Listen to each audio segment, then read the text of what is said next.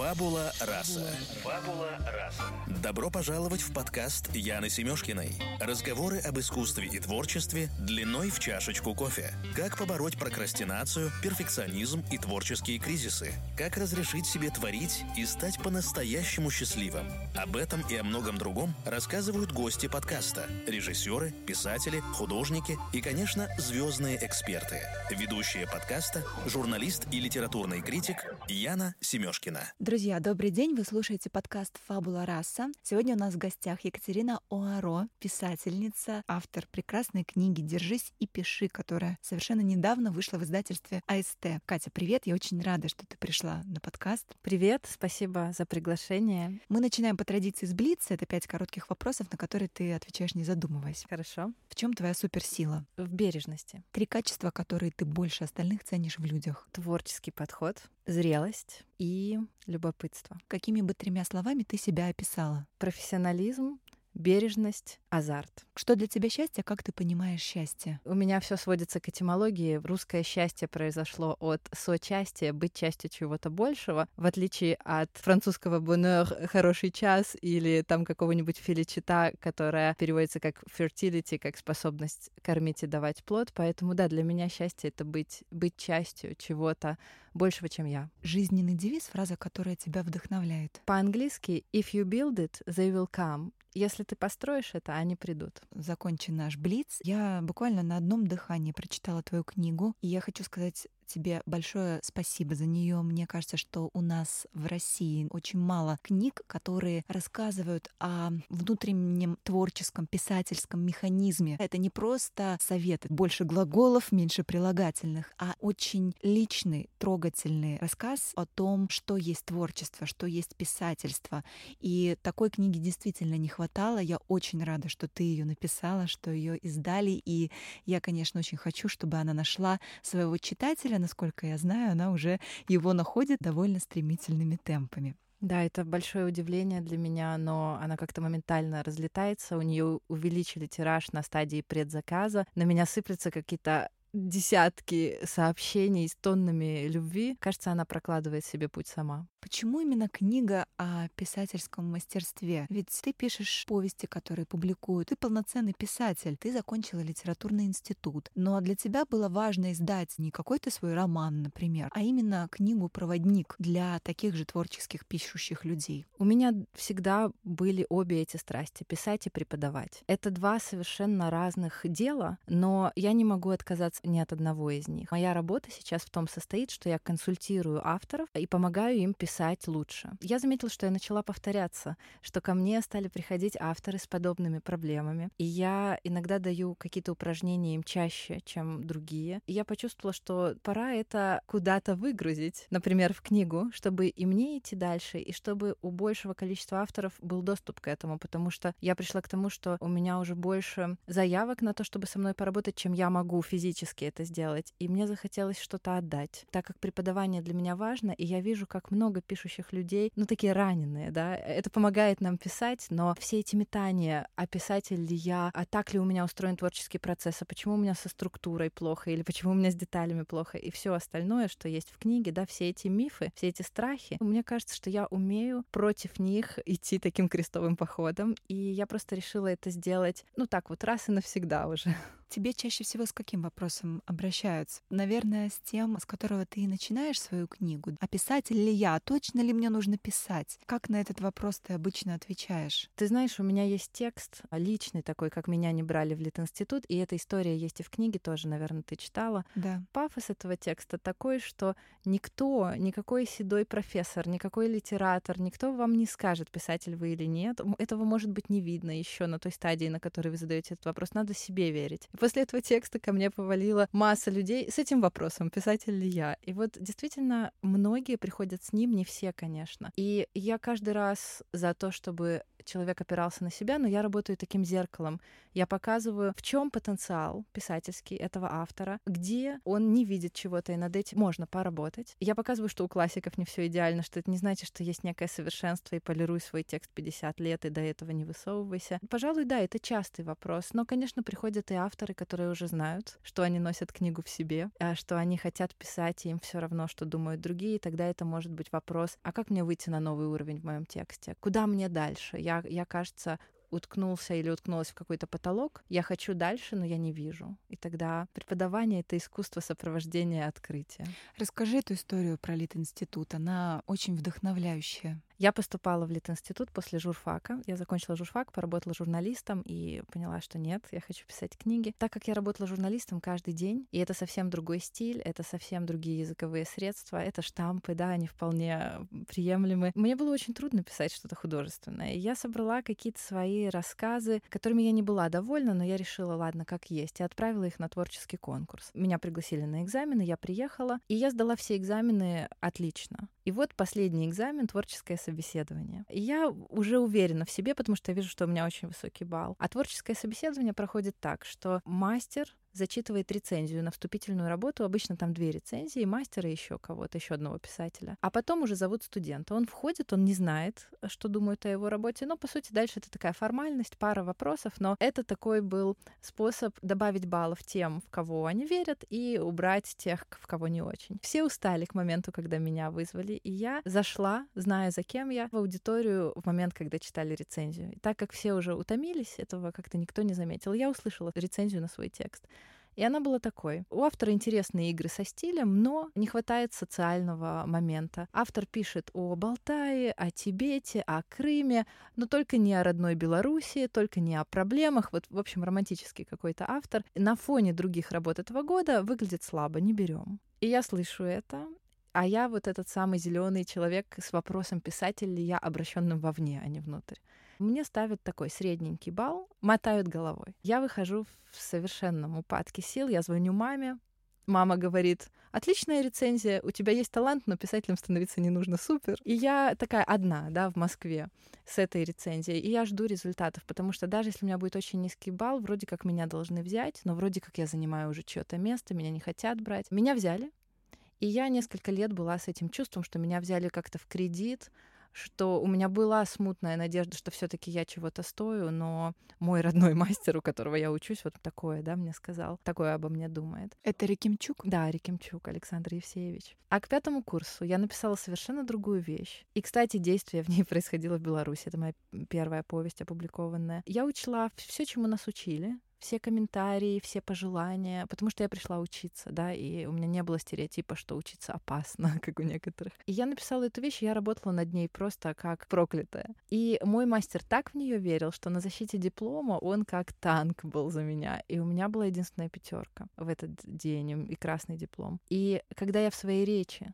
стала говорить, что с чего все началось, он сморщился, как будто, знаешь, я ноту не ту беру, вот фальш такая. И я просто замолчала и перешла к следующему своему тезису. И потом он меня пригласил на кафедру. И вот до самой его смерти, он недавно умер, к сожалению, он писал мне письма, что то, что ты пишешь настоящее, когда я дождусь э, следующей твоей прозы. И для меня это история о том, что ну, ему не было видно. Я действительно отправила те рассказы, которые меня не полностью отражали, да. У него могло быть любое мнение. Человек даже со слабыми рассказами может очень вырасти, особенно в такой благоприятной среде. Поэтому для меня это история о том, что не нужно искать этого подтверждения вовне. Раз хочется писать, раз это желание не отпускает, это ответ, надо писать. Как ты пишешь? Ты пишешь каждый день? Нет. Какое у тебя расписание писательское? Ну, я, пожалуй, пишу каждый день, но не всегда прозу. Да, иногда я пишу посты в Facebook. И с одной стороны, это не считается, с другой стороны, я их э, тоже и редактирую, да, и там на них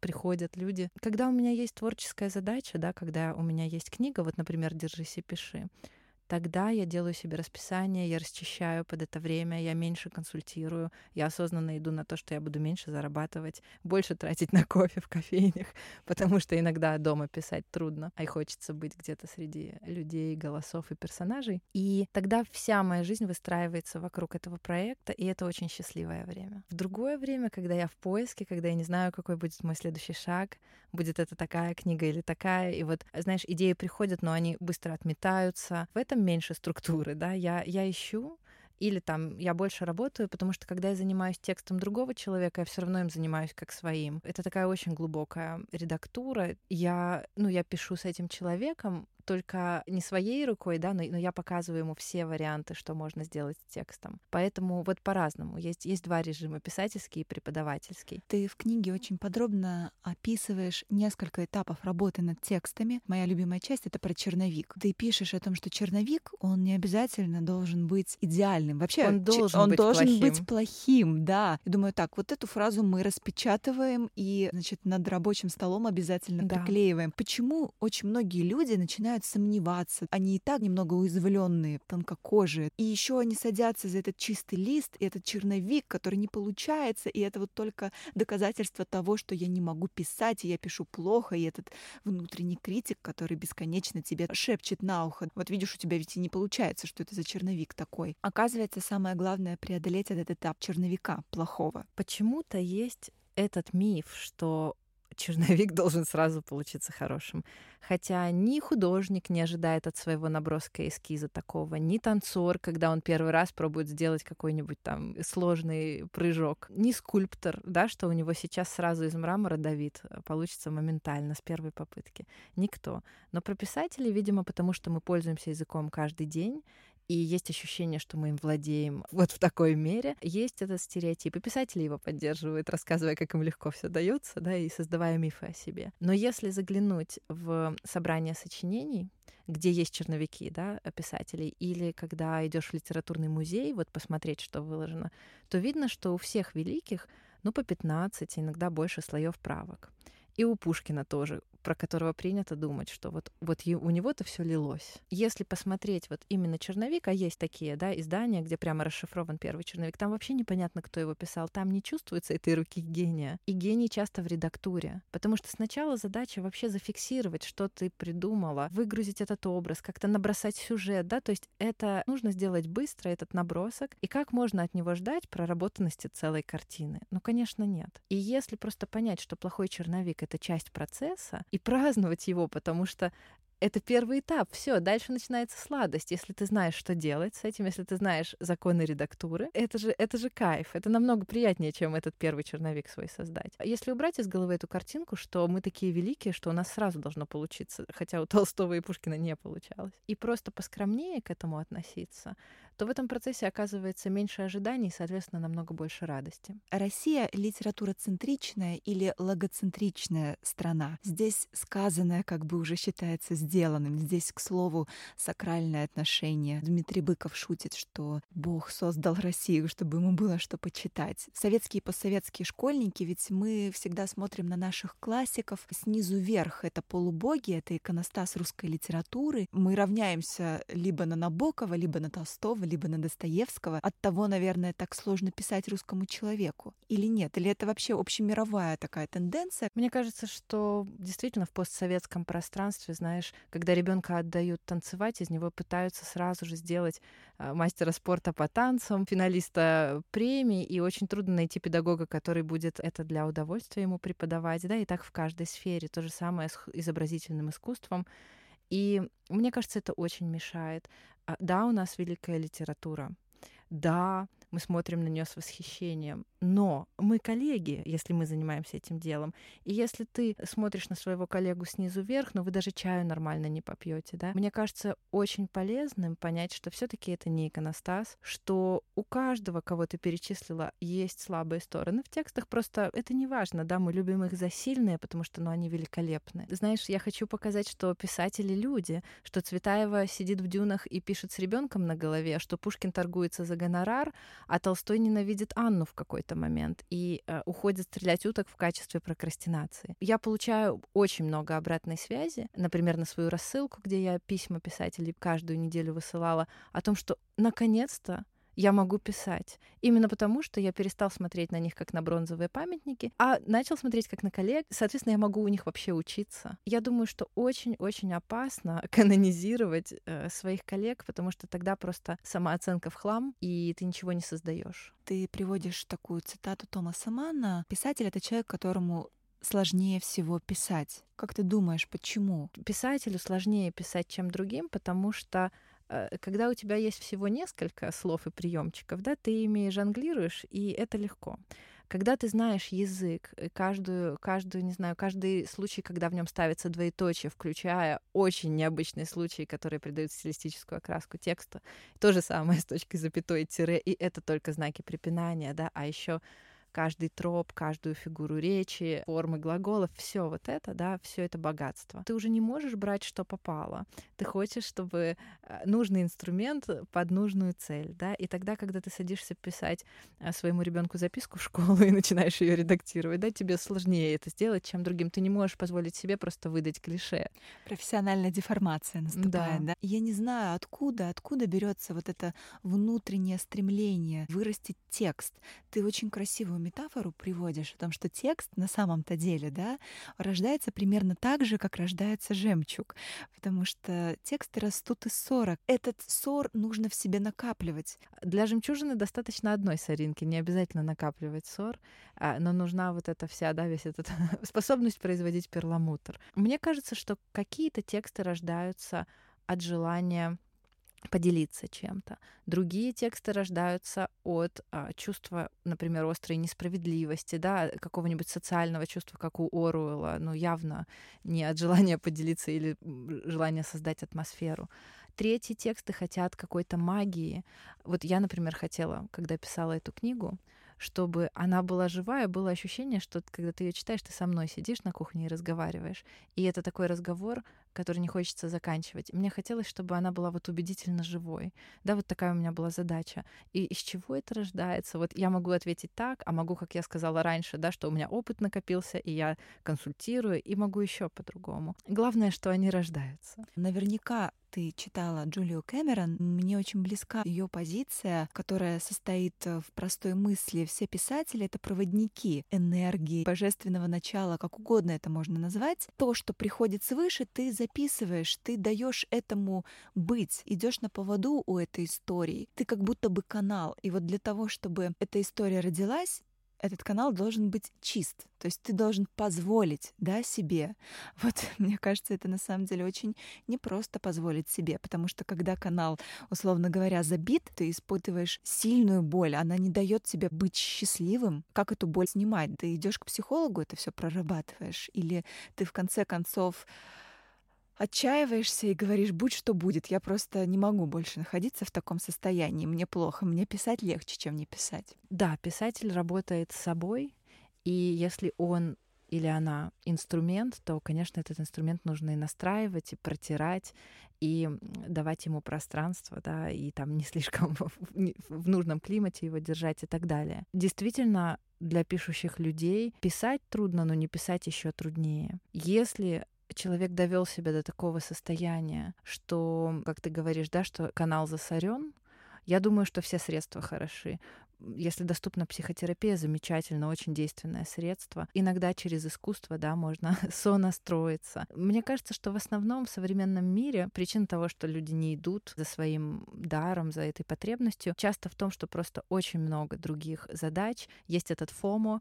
fear of missing out, да, страх пропустить что-то. Это все кажется очень важным. Каждый онлайн-курс, каждая новость, мероприятие, что угодно. И это требует некого мужества сказать, а теперь я отключаю все это, я отказываюсь, потому что я хочу исполнять свое предназначение. Я сама этой весной это прожила, я отменила огромное количество всего, когда заключила контракт с издательством. Этой весной? То есть ты так быстро написала книгу? Ну, мы заключили контракт зимой, и да, я сдала книгу к июлю. Полгода Полгода. Даже меньше, да. Это не первая книга, и мне было легче писать. У меня был материал, и самое главное, я сократила работу. Я отказывалась от посиделок с друзьями, поездок на концерты, поездок к морю, когда мои друзья говорят, просто запрыгивай в машину, и мы едем, у нас море в двух часах езды. Я отказывалась от того, что может меня отвлечь. У меня на пробковой доске висело письмо Диккенса другу, где он говорит, нет, я отклоняю все приглашения, я работаю. Первые полмесяца, наверное, несколько недель, у меня был такой страх, что просто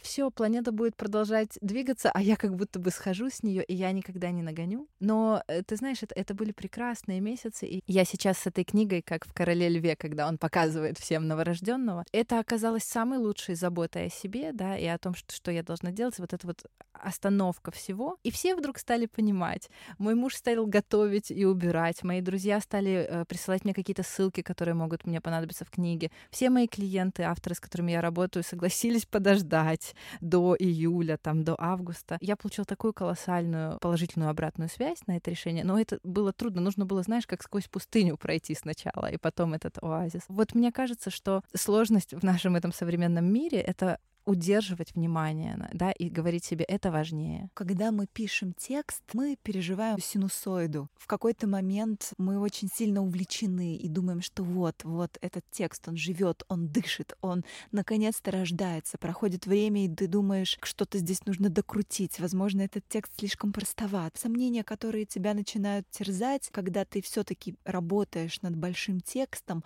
как ее преодолевать, как ты лично с этим справлялась? Я повторяла себе, что это часть процесса. То, что я в какой-то момент устала от своей книги, она мне кажется никчемной, я знала, что это наступит потому что это наступало у всех, и есть целая глава, да, где Толстой думал, что он за две недели напишет роман, и писал четыре года и ненавидел его. И я себе говорила, что, ну, это часть процесса, не будет всегда легко. Почему в других профессиях есть сложные части, а у нас все будет как по маслу?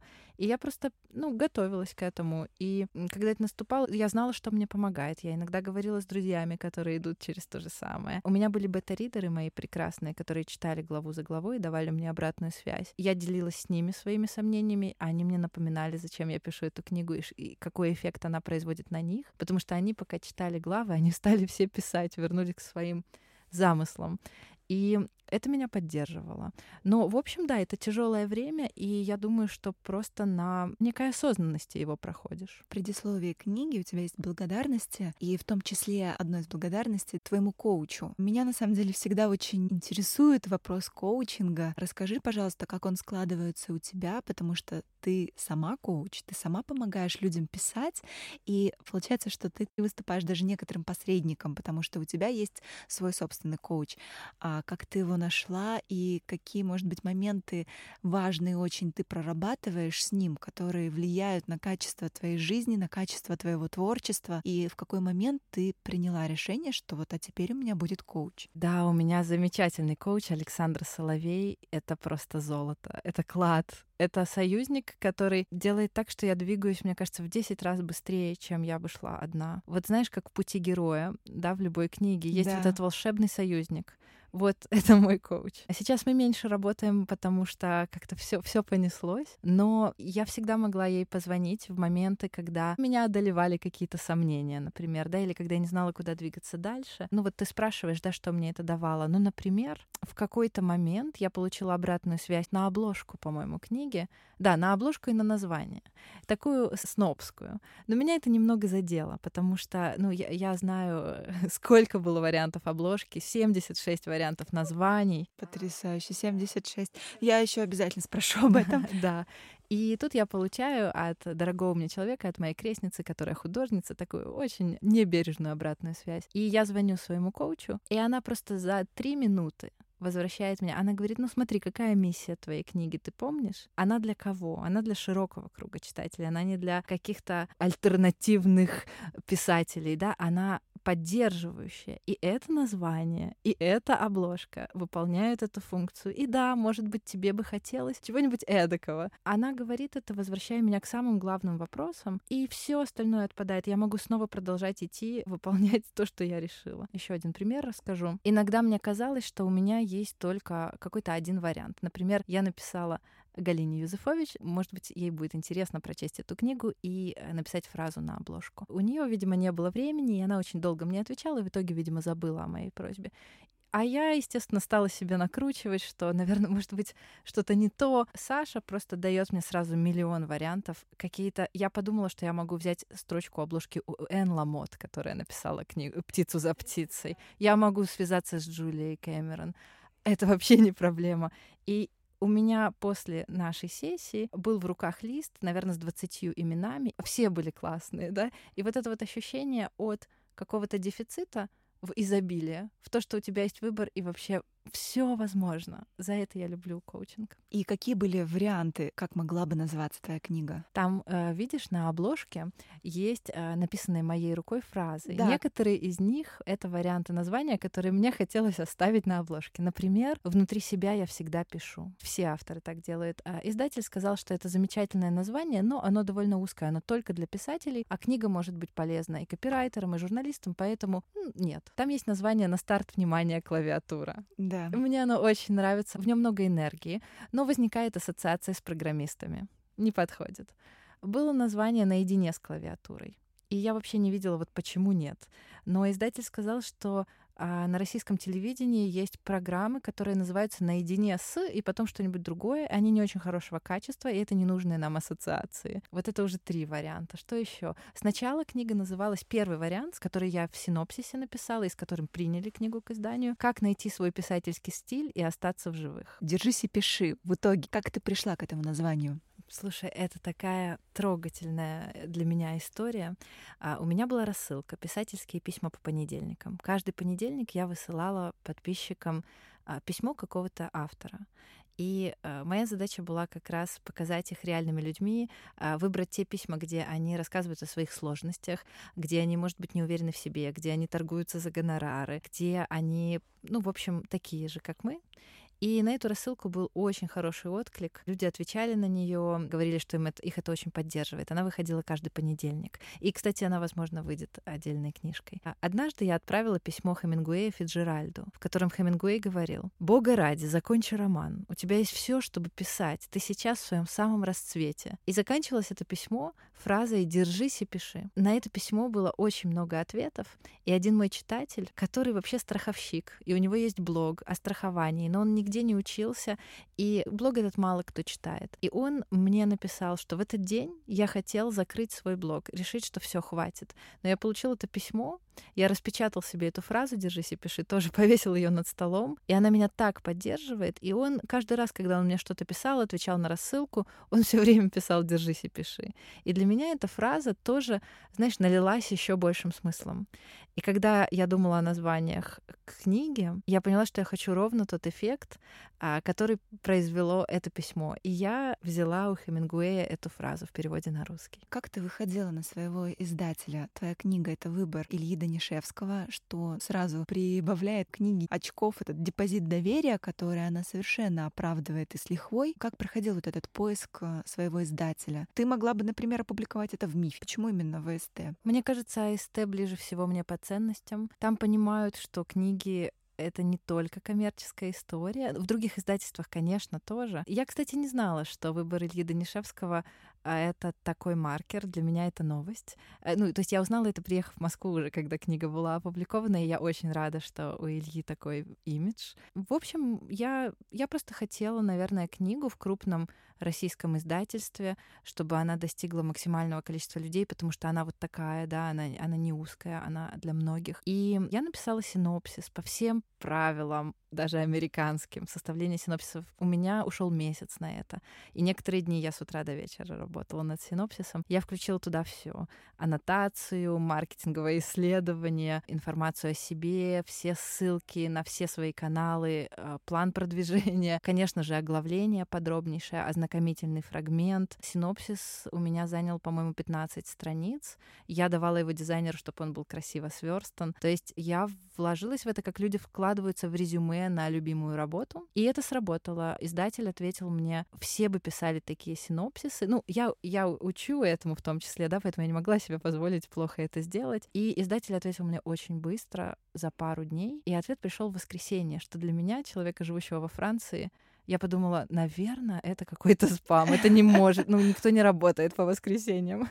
Правильно ли я понимаю, что на сайте каждого издательства есть вот этот волшебный e-mail адрес, куда ты отправляешь, значит, свой синопсис. И туда попадают все подряд тексты. Это текучка. Насколько я знаю, на этом потоке всего один человек, и он должен в месяц прочитать от 40 до 100 текстов. Это очень много. Это реальная история, когда Гузель Яхина отправила свой текст в Эксмо, в первую редакцию, там просто упустили, и до сих пор там на самом деле это mm-hmm. профессиональная боль. Ты отправила именно вот по этому волшебному адресу или нет? Ты отправляла а, людям, которые теплые с ними были контакты. Вот этот момент интересен. А, на сайте АСТ много адресов, потому что у них огромное количество подразделений, и они все называются очень творческие. Поэтому, прочтя все, я не поняла, в какой отдел отправлять. Я точно знала, что они выпускают нонфикшн. Я была уверена, что моя книга вполне подойдет в какой-то из разделов. Я не могла сориентироваться, на какой из адресов.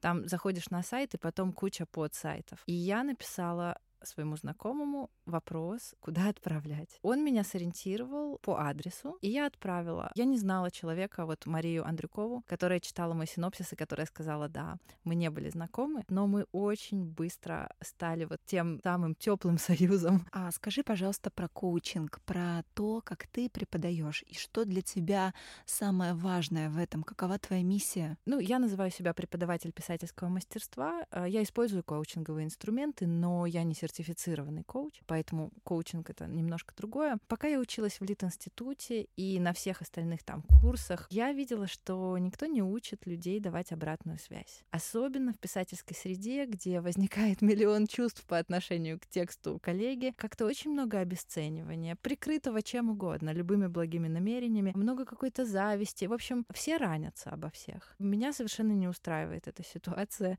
и мне кажется, что писателя важно поддержать, и важно дать ему инструменты, да, э, которых у него еще нет, и дальше у него есть этот ящик с инструментами, и он уже разберется, ну, в каком моменте ему нужен молоток, а в каком плоскогубце, а в каком дрель. Когда я преподаю, я смотрю на текст и работаю сначала зеркалом, да, я уже говорила. Я показываю, в чем сила этого текста. Часто для автора это сюрприз.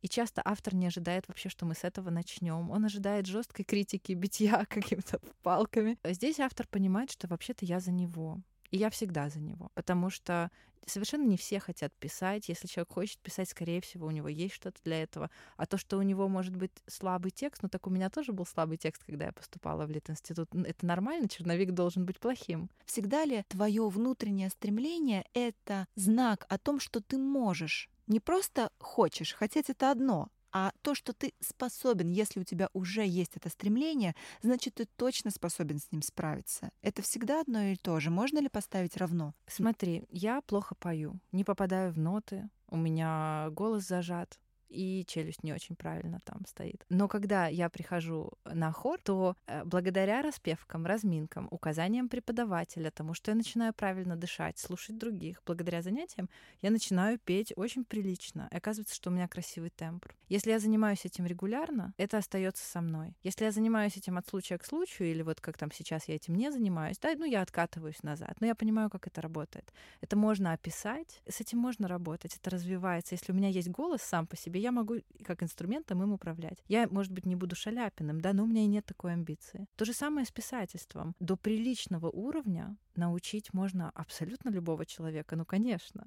Ну, если у него нет каких-то нарушений там в мозге. А дальше уже там ведь вопрос личности, да, что человек хочет сказать, как он видит мир, большая это аудитория или маленькая. Но совершенно не у всех есть амбиция выпускать книгу за книгой.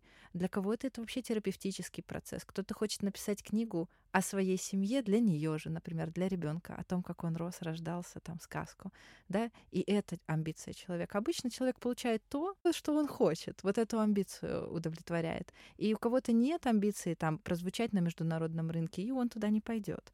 Но да, можно поставить равно, что если ты хочешь, и ты готов вложиться в это временем, а, пространством в, своем, в своей голове, практиковать, да, конечно, особенно взрослый человек семимильными шагами продвигается, если его не забивать и не стыдить, а показать ему, какое это волшебство. У Татьяны Толстой есть такие слова. Можно ли научить человека писательскому мастерству?